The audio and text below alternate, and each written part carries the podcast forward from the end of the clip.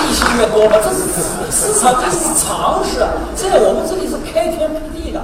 后来国庆是八四年国庆游行，把“时间就金钱”作为标题之一，在天安门城楼走一遍，头条新闻啊！时间怎么可能是金钱呢？其实金钱的都懂的，这是利息时间还的越长，还的越多。所以你看这个 right，中国不能要求全国一下子达到统一水平，就是一些地方熟了，有同样看法的人多了，前后左右有呼应，先起来干。国营企业就这么开始改的。我的看法跟苏联的改革比，中国比他成功。他是关起门来请美国专家帮他做设计，五百天怎么哇，那个图上作业写的可好。没市场怎么能改出企业来？你得先有水，然后看看，把物种它就变成鱼。你没水，你把它改成鱼，它也得死。证明中国这不是设计，逼的，都是一拍不行了个体户，再不行了乡镇企业，再不行了外资企业，要不老百姓跑到香港去了。哎，阴差阳错，凑来凑去就凑成了这么这这么一盘棋。首先，这一些地方，他的权力划得清楚一点。所以王石那个故事，他是有背景的，有一些跟他有关。因为深圳当时很多人也没有都变成造造成万科，但有些确实跟他无关，是整个大板块发生变化以后，你在传统的经济下。怎么可能说你出一个牌子我挣钱，这个机会都没有，不可能。等到你可以拿个牌子就可以挣钱，其实这个计划体制已经开始缺口都出来了。那么麻烦在什么地方？你改的时候是不均衡的。首先是认识，right 非常重要，所以思想解放运动、观念更新是中国改革的发展。所以不要看那些北京城里有些人写文章非常重要，关键时候有人写一句这个，写一句那个，实际上对这个国家长远来看是不同。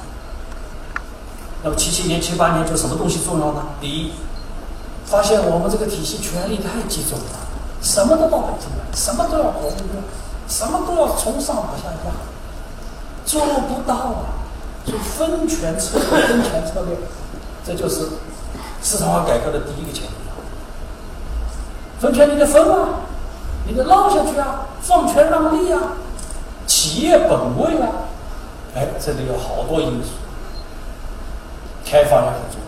第一个有让我们北京理论界建立企业概念，就日本来的一批企业家，当时国家经委就原来中期工作的那个单位，好心好意，说怎么来帮助我们看中国的这个国营企业能够增加竞争力。请了几十位大佬，就日本产业界的那些人物，看，在中国大概一一个半月，看完以后给请他们来的国家经委是中国的国务院打了份报告，结论是中国没有企业，不是改善企业的问题，没有，你全是机关，你全是上下级，你全是一个算盘珠。所以当时这个概念就出来了，要改革，要往那里走，现代化，先要有企业。当时东京所所长叫蒋一文，他写了一篇论文，叫《企业本位论》，就企业是基准，不是机关，部委是本位。搞现代经济，搞市场，企业，然后才开始放权啊，然后试各种办法。然后承包制啊，国有企业一推进市场就发现没有作战能力，所以全面亏损问题就推进市场以后发生的。亏损了，好吧，你改不改吧？所以九二年一直到这个二零零二年这一波，朱镕基为什么大大不靠谱啊？刚才上午不介绍了。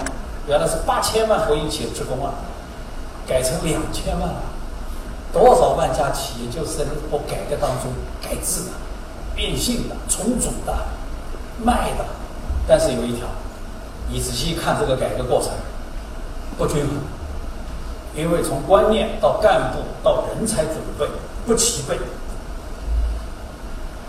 那么理论难题，改价格还是改企业，吵了一天世界。我工作那个 C C 一样，其实最早出名就是这个事儿。林毅夫说改价格就行，张文玉说非改产权不可。我们一个研究机构组织讨论会，哇，这这在北京很轰动。其实改价格、改产权是一件事情。什么叫改产权？产权里头就有个定价权，价格如果政府定，这就是计划计划价。企业可以叫价，市场可以还价，这就是市场价。价格本身就是个权利的产物，你把这个权拿走了，就计划定价了。那最后讨论讨论就就开始聚焦。但是真正难的是真改到财产权利的时候，就王老师刚才最后讲到，那个难度是非常难。怎么难呢？你看看国企改革到今天为止三分天下，一部分改改它盈利了，中石油、中石化都是世界五百强是吧？往前排的，改到最后发现这块你休想。它顶多改成若干个国有控股公司玩一个市场，玩一个产业，不让别人进去。为什么？我亏了，我认了。我现在利润，央企就一万亿利润。这个问题到今天没有解决。我一会儿讲。第一块改成了什么东西呢？就是赔的改成了，财政兜不起了，让银行兜，银行也兜不起了，让股市兜。公司也兜不起了，然后朱镕基说：“我来。”朱镕基来怎么办？改革。就上午讲的那个陈麦光，山东诸城的，那逼出来的那个县一百多家企业全部闭嘴，工人一不小心就县委县政府门口坐下，你怎么弄啊？县财政又没有那么大的力量，他最后就是，你谁接盘，只要处理工人问题，你就接盘。零零价格资产转让，轰隆轰隆就就就就私有了。朱镕基带队去考察的，那开始你同意还是不同意啊？朱镕基看了大概这里头前后的调查，出一个礼拜，最后是拍板说小的可以。你在北京还有一个 right 的问题啊，哎，说抓大放小，就中国这个智慧，第一它很小，第二它亏损。第二，你谁不同意？你出钱呢？你去补啊！没人出得了这个钱啊！好，第一块把这块改了，所以你看到今天这个共识很高，包括国资委、央企，亏了改掉。当然，就得出了另外一个结论：说国企让他改，就是先让他亏。这也是很麻烦，对，这个将来政治上、社会上有很多问题，但是。从 right 来说，亏的可以改。难的什么东西呢？它盈利，行政垄断盈利，中石油、中石化这一块，现在包括这一轮十八届三中全会也是关键骨头，啃不下来，啃不下来，我们要看。王石讲的是硕果仅存上两波改革当中硕果仅存的一个小品种，什么小品种？就它盈利。也改了，它不是亏损改成，它是赚着钱改成。这是我认为啊，中国改革到今天从企业改革来说最重要的经历。因为今天往后看，大部分国有企业是盈利的，盈利的怎么改啊？盈利的很难改，虽然有中央这个决定，产权明晰。责权分明，政企分开，管理科学。怎么明晰啊？你知道这个扣在什么地方？亏的好办，因为亏本身就说服大家接受它改，盈利是非常难说服人改。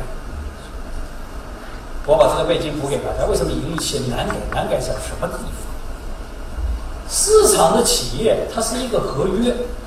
最核心的合约就是拿谁的钱做本，这个合约先签的，东家、股东、资本，这就是先签好，签好放进去，面向未来，跟市场去搏，赚钱就分，平钱就不能分，亏钱就舍你的资本，亏完了走人，这是市场的逻辑，对不对？我们社会主义的企业是倒的，他已经有钱了，他已经赚了钱了，他资产已经起来了，但他赚钱的道跟传统国企不同。不是财政部经真金白银给你拨了款，不是宝钢给你打了一百亿，它是利用改革开放以后，国家出一张牌儿，企业家出一些能耐，结合到一起生成的资产。如果当年他们无论是做玉米，还是导其他录像机，你导输了，很好解决。最麻烦的就是王书敏的麻烦在什么地方？就你倒赢了，倒赢了，你想这不是全是国家，国家想凭什么不是我？因为法律上是国有企业啊，就这个扣是全世界最难解。发达国家你去把他的经济学家全请来，他没办法。我在 U C 念书，我的老师是最好的产权经济学家。来不谁知我当时就带这个问题就问了，他听不懂这什么问题？怎么会有资产形成？不知道谁的，不知道谁的，怎么会干出来这笔资产呢？我他他觉得匪夷所思啊！你注册公司先股权结构，你你怎么注册公司的在西方？是要先签一个约，然后将来就就自动就落进去了。他就没听说过先有资产不知道谁的。然后呢？你这所有人说跟我无关也行。我们这批新型的改革以后产生的国企，它特征是什么呢？所有人认为都是跟我有关。工人说我上班了，企业家说我管理，政府说我给你牌儿，我给你兜底啊，我给你承担风险，合法性。然后这个一百块资产到底怎么分呢？全世界没有一门学问是教这个东西，他等于是有了资产倒过去签约，所以这个领域的创新不得了。实际上没有书，没有教条，没有任何发达国家人可以教我，因为人家没遇到过这个问题。这个扣是中国人自己解开，就是投石问路啊，就是王石刚才讲的五五啊。实际上就开个价嘛，对不对？你不同意六四，好，装装装蒜，对不对？是不是我六啊？其实他心里有个底价，一九也干。为什么一九也干？你把约签下，有了约就可以面向未来了。你再也不是传统的国企了。但是这一步啊，是整个国企当中最难。为什么有人开价会开错？为什么六四？为什么五五？是我们兄弟们打出来的。女性不甘，要价过高，还有一条内头顽固啊，他是国家干部啊，你真把他惹急了，他公司毁了他都不怕，我就不让你做成，怎么着吧？一口气。我天！你碰上这种人，你说 有很多改革就这么改不成的，两头差一点就封不上。没有政策，没有法律，没有市场，没有国际经验，这是中国改革最了不起的一点。所以很多都改不出来，改成的你看上一波是很少。就万科这个故事，对下一波的改革是非常有价值。理性，然后呢？其实成功的就是，所以这个时候就看你这个人几斤几两。就同样对这个历史过来，你怎么估价你的贡献？你怎么估价你在这个改革成果当中？因为他有个志向，我要做上，我并不是要多少股钱，并不是要多少钱，我就要做有一个平台，不能以后你说一个命令就让我党校学习，全世界哪有这种企业制度啊？夺人财产太容易了，对不对？就让人上党校学习。那还有预期吗？人还会拼死打仗吗？还不整天的跟你混啊？你要把这个问题给我解决，多了少了都行。因为约一签了以后，这个合约啊，妙不可言的东西。股份公司是妙不可言的东西，它可以 recontract。一单签的不合理，第二单再签。你看刚才王石把这个秘密讲了，一扩资，你出不出钱？没钱，没钱就稀释，几步你就没了。开什么玩笑？百分之十二？你这一开头说百分之十二，你你你别改，你你你你就当先烈吧，对不对？所以这个审时度势，恰如其分。老话讲叫人情世故皆文章，这时候就考验你对整个这个人际关系改革前后左右，这是一个综合的考核，差一点就不行。然后还要有政治技巧，他怎么能找到市委书记？他不是今天的王石啊！今天的所有市委书记都愿意见王石。你想是当年八八年，你的书里是讲了你怎么见市委书记？他先结交了市委书记的秘书，做了很多工作，先把思想谈通。深圳啊，靠近香港啊，同样共产党的官也有些人就是要把事情做上去了，跟企业家里头一样的，人生苦短，就这么点时间做事，要做成事怎么弄啊？好不容易有一个股份制改革，你深圳能不能开个头啊？也有这样的人呐，你要找对，然后还得有技巧，还得到茶馆里去见面。还得办地下，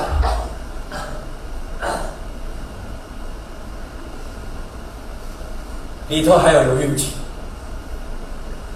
你先倒过看，你当年这个故事哪一环出一点差，没了，很不容易的。哪条筋，你你先倒过去，就跟柳传讲复盘，就你把当时的动作，所有动作，各方动作都放到一起重演一遍，差一点就咬上。所以眼镜当中，特别是率先的项目里头啊，那真是来的不容易。那为了补充王石讲的王石这个故事，当时我还收集到一些其他的故事，就是是这个东西。上海当时整个国营纺织业垮台了，一般人下岗，一个是要逼中国这个改革没什么逼的力量，他他不会轻而易举让你改，哎，逼到不行了。说怎么办？一半党支部书记、厂长全部下岗，到这个火候上你改不改？那也得有担分。那个纺织局那个头头，那是朱矿局。我后来在调查当中，那是改改来接的。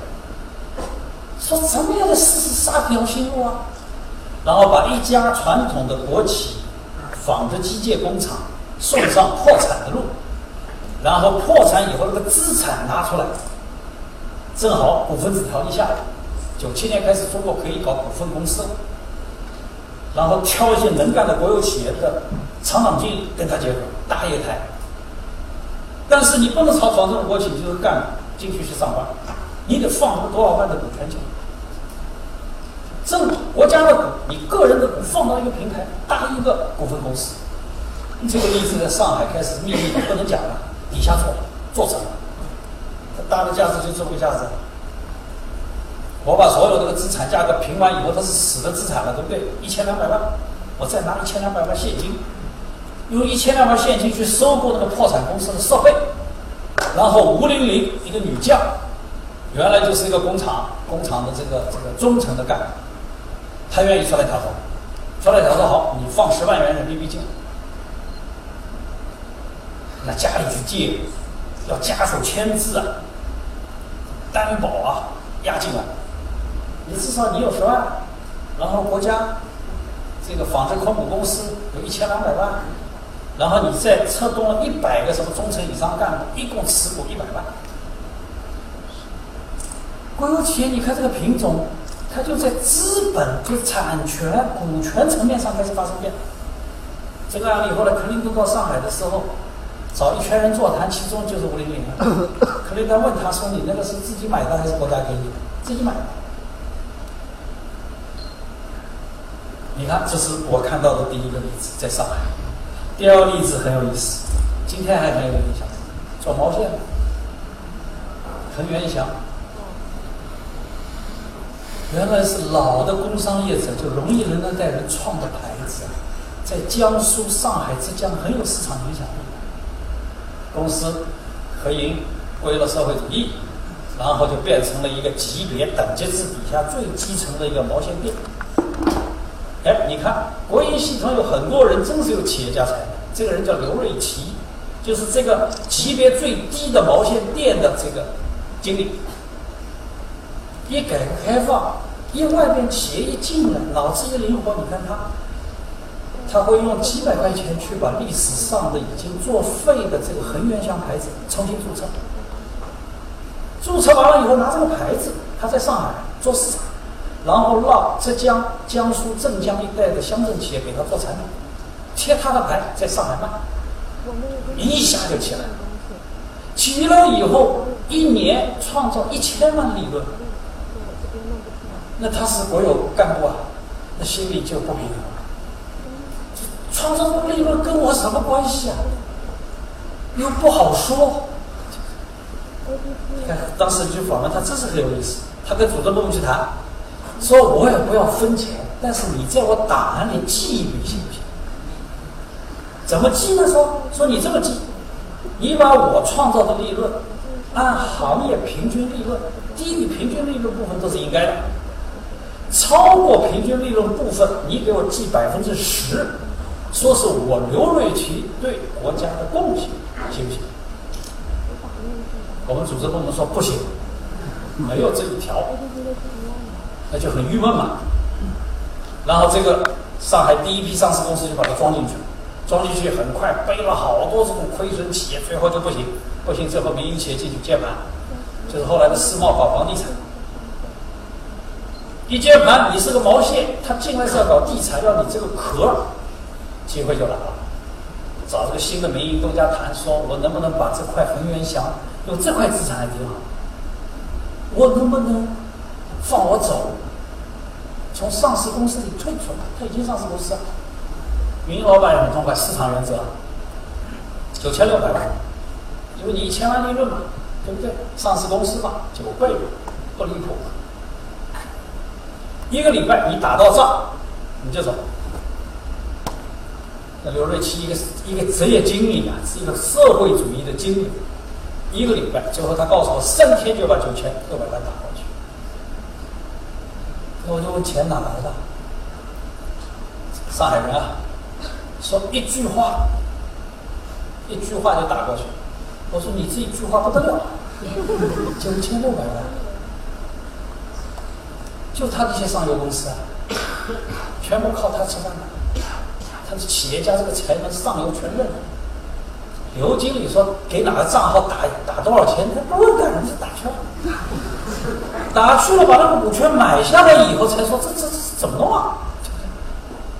好，签一个合约。你看，合约经济市场的契约经济啊，多少是你们这些上游厂的入股，多少是你们借给我买股，我持有这个股份，将来分红先还你们账，还清以后我就持有股份。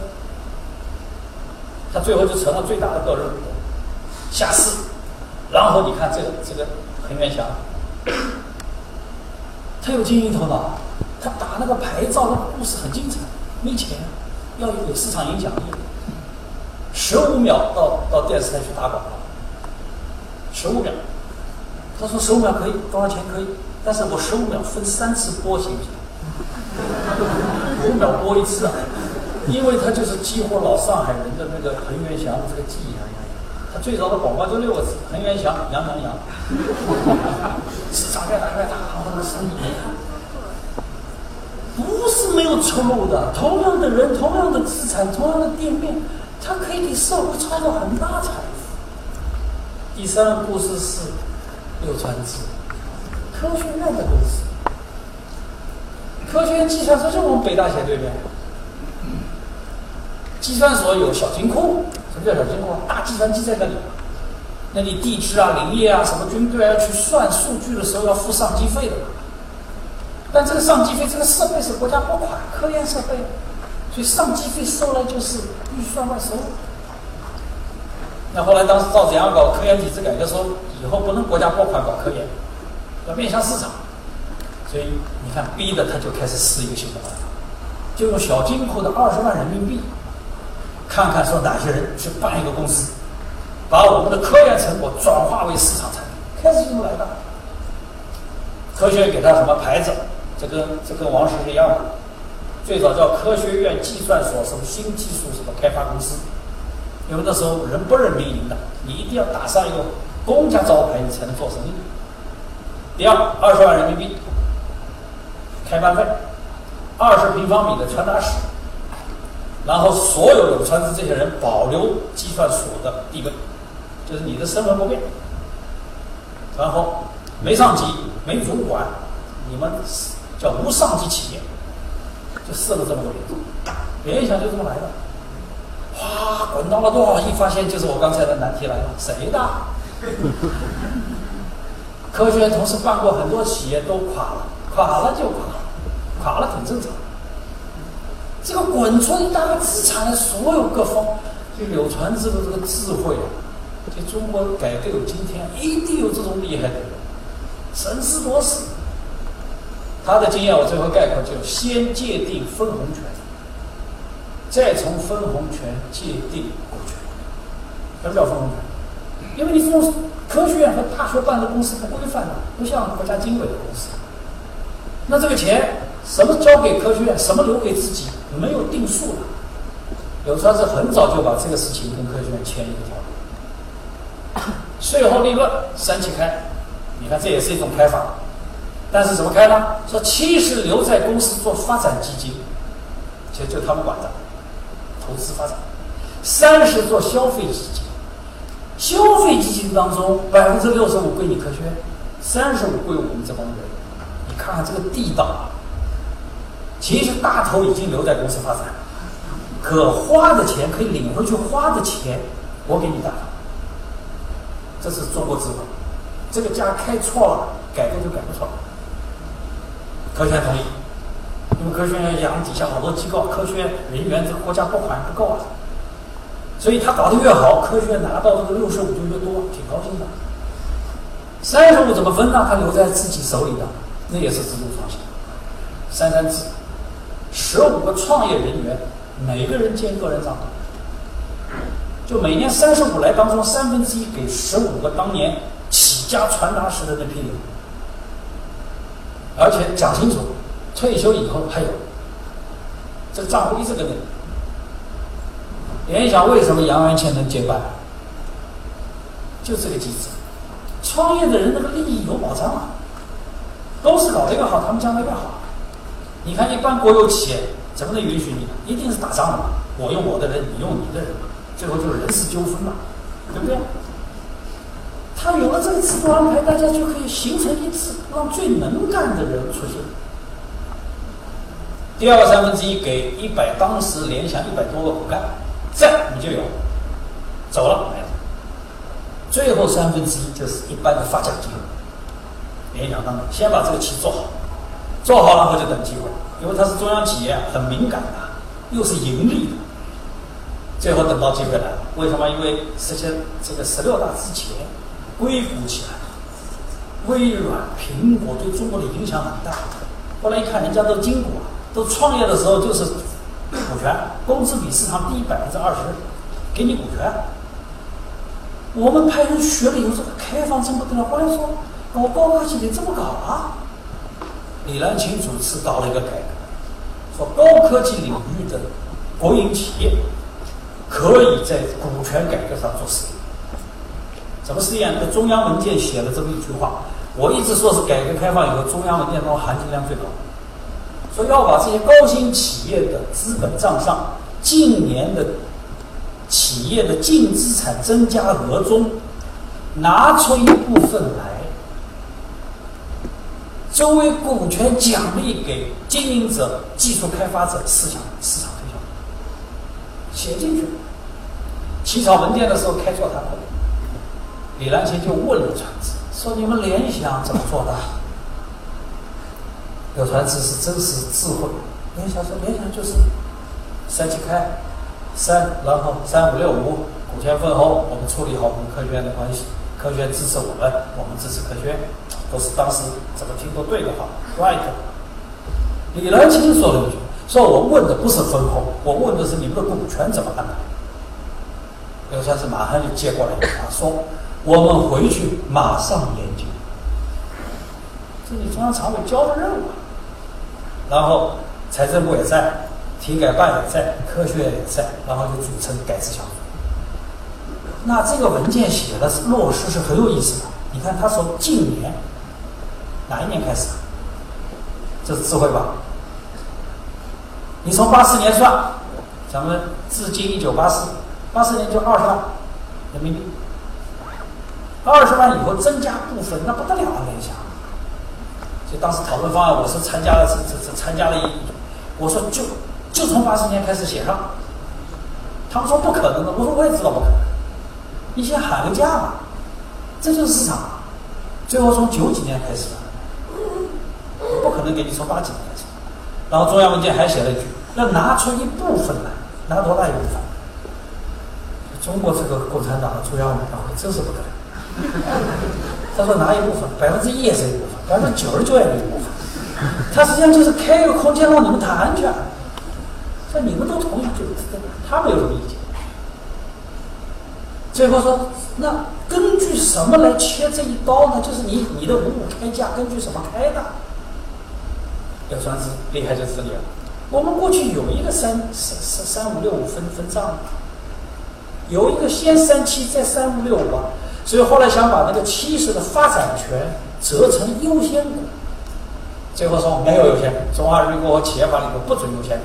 你看优先股最近才开放，当时如果有优先股，就把这部分变成国家持有，但是国家不得干预经营和决策的这个，你就等于是个债权。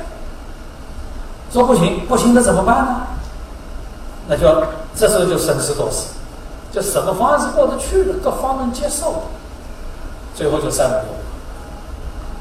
联想也不笨，因为你我们打出来天下，你你六六五归你，你科学还得给我点儿。科学最后把这个联想周围的一块地皮啊，整个都划了，所以联想后来才有地产公司，也没亏。所以你看，你只要进入了讲价钱就好办，就怕在那里讲是非，他妈主义之争那就没法讲。多少价他也不干，那就搞死你拉倒。你只要说价，三五开、六五开、四五开，你只要开就有戏。这各位这个想好了，可是国有企业，你你只要走到这个讨论价、讲数，就就有戏，到最后就讲出来，最后才是不办手续啊。你想，所以柳成说今天说我们是修的正果，他们的创业元老、骨干人员跟世界上所有公司都有，但是从个人跟这个成功之间那个分寸比，你就佩服，就是柳传志跟王石都一样的，他们最后十五人怎么分那个三五当初的三分之一，知道怎么分的？用的就是美国棒球队的吧？棒球队怎么分奖金呢？team，大家一起打。打出来一千万美元怎么分呢？他其实就是大家坐下来打的人互相平分，你一他一点一，他零点九，最后拿这个作为加权就分掉。他们就用这个办法分。那分的时候，你看这个当家人就这个风格就很重，都是要求自己低一点，就很容易接受。所以最后刘刘总跟李琴跟他们差一点点。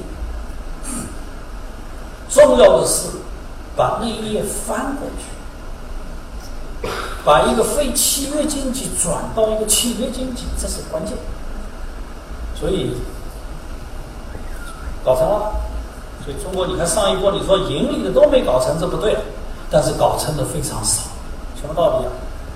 就是要凑成这些条件不容易，代表国家那一方的人要有。弹性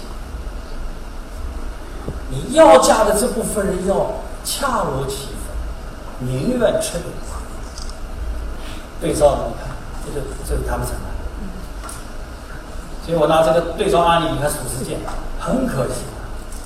你说他不是企业家，就是企业家。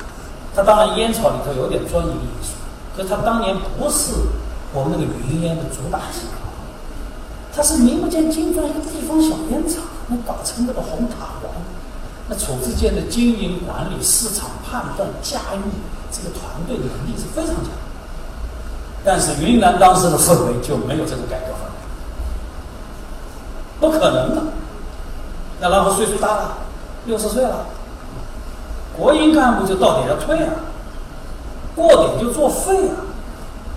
所以褚时健后来把他抓了以后，他不是央视有个采访吗？他开始老等组织上，你是不是给我一点点吧？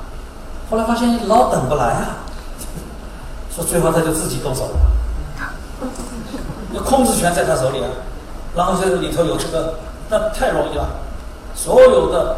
海外投资、产品销售、聘用人员、购买要素，其实控制权已经在这个改革当中全到厂长手里去了。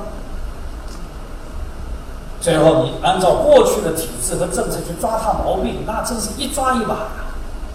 最后就活活把他干。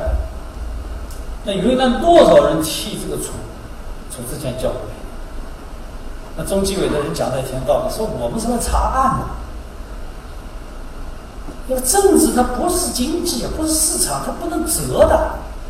不是说这个人啊，做造点损失，他有贡献，把它抵掉，不能抵的。你犯了纪律就犯了纪律，我就收拾。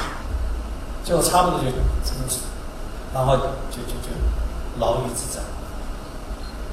其实加到最后，明面上能量得出来，最后判三百万美元。这个人不值三百元吗？这个人放到全世界企业家经理市场上去看，他不值三百万美元吗。但是你体制不变，你自己给自己实现了三百万美元，那就对不起。当然，最后其实历史总是挺公道，很快保外就医，很快他在，看他在山上包了一大片，今天很有名就。知道吧？这个在北京，我们现在都是疯抢啊，买他的这个驴子。实际上，就是明星当中有一个为他鸣不平啊。实际上就不管他甜的酸的，就是要买。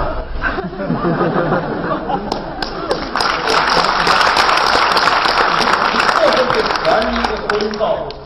据说这个点子是他太太说，开始怎么也卖不动，叫什么名都可以。后来他太太说，就叫处置。从事建筑，哇，全世界全中国，你看北京，后来是配额的，订不上。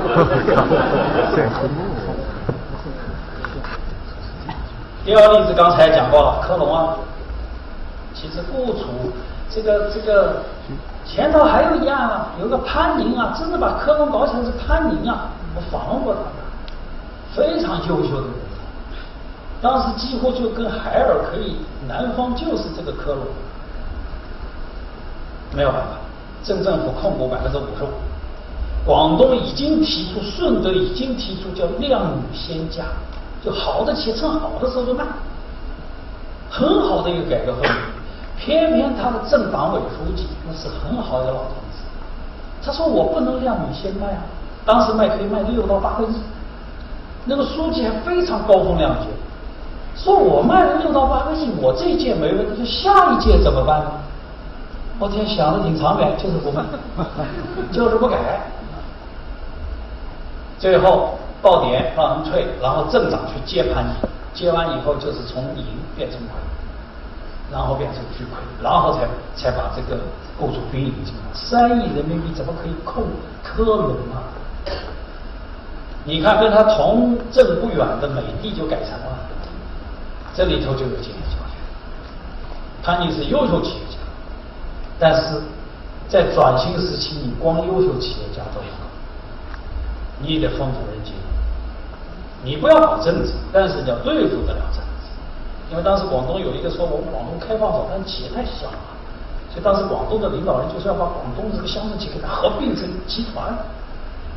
潘宁出头顶，这顶的是对的，搞不成了。每一个企业这个性格不一样的，你又没有市场来来来做企业并购，怎么搞不成？那你一顶这，你很多事情要办起来就不那么顺了。就你看王石很硬，但是王石也不随便顶。你不能什么事情都去顶啊！你要解决你这个问题，你将来给国家留下一个好公司，这是你的使命。潘宁这个团体就么做，阴差阳错，最后就就变成一个企业是完全有条件改革。你看美的今天已经很像样，它就这一这一桥之隔。然后还有一家建筑，这个这个就是楚子建，这个是。是当年的这个科隆，你看潘宁当年邓来学的时候，他是直接面向小平汇报的，定点去看科隆的，你可见这个在行业在在广东的地位。可惜把这个公司弄成这样最好。李金伟，至今九八四，今天上午讲了，八四有一件重大事件是洛杉矶奥运会。洛杉矶奥运会出了名的女排叫东洋魔女，日本记者用望远镜看东洋魔女为什么厉害？一休息就喝一种怪怪的水，叫东洋魔水，其实就是我们这个山水的建立。八四年那个会一开，这个健力宝就大市场啊，那卖的那么好，但是他也一样，他是原来体育局的什么副局长去当企业家。他开始管酒厂，他让酒厂去生产有体育动人的饮料，这都是很好的企业家故事。但是最后就卡住了，当年支持他的这个地方政治架构的人走了，新来的人他已经功成名就了，不太把他们放在眼里。那可是他法律上他控你股啊，他管你啊。最后就是改制方案当中，你出价高他也不让给你。他让出价低走，这是我们国营企业之中这是很特别的，因为不是他。重要的是你得认得我是，最后就形成僵局。最后你看，最后是瘫痪还是怎么？现在已经去世了，已经。这说明啊，这个国企改革啊，就提供这么个背景，从弗拉基米尔·伊里奇。写上那部书开始到今天，其实这个画卷还没有展示结束。那么往后看什么问题呢？亏的企业，中国已经积累经验，你只要亏，一定有办法解决。现在要解决的是盈利的企业，怎么改？下一步就是这个东西，改好了会改出一批这个世界级的公司来。那就是界定啊！我们抓住这个改革的界限，就是早期它就是一个界定，把所有这个财产都变成国家所有，用党政架构来搞企业，历史证明行不通了，这个物种不匹配。但是这条路走进去，怎么出来可是难度大的很。中国的经验就是先开市场，产品竞争推广到要素竞争，然后推广到权力重新界定。可以出借的来，最后一定是到股权改革。股权改革也不要一步到位，没有条件一步到位，分步到位。你看联想，很长时间这个科学扩大了，等到社会上的民营企业大了，最后泛海进去接了一把，才彻底完成国有股变成小股。这个东西你可以审时度势。所以我的看法，刚才。王石的那个发言，提供了中国改革开放以来啊，在深圳这么一片改革的热土上，一个标准的国有企业，在进入市场以后形成的新的权力架构，从行得通变成有一个新的法律的架构。你看，有了这个平台，加上企业家才能，加上市场机会，它就能成就今天的反抗。可以说，它超出了所有人的预想。当年搞国有企业，辛辛苦苦、勤勤恳恳，他们要的也这些东西，不就是让中国强大起来？不是有说日本能造的，我们也能造；美国能造的，我们也能造。这个目的是一样的。问题就是要把这个路走出来。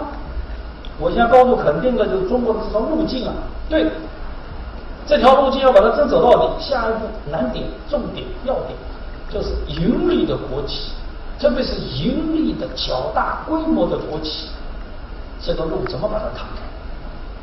把它弄得跟世界上主要的企业品种没有什么太大区别，可以在全球舞台上参与这个全球化的竞争。这就是我的发言，是主要是给王石做这个。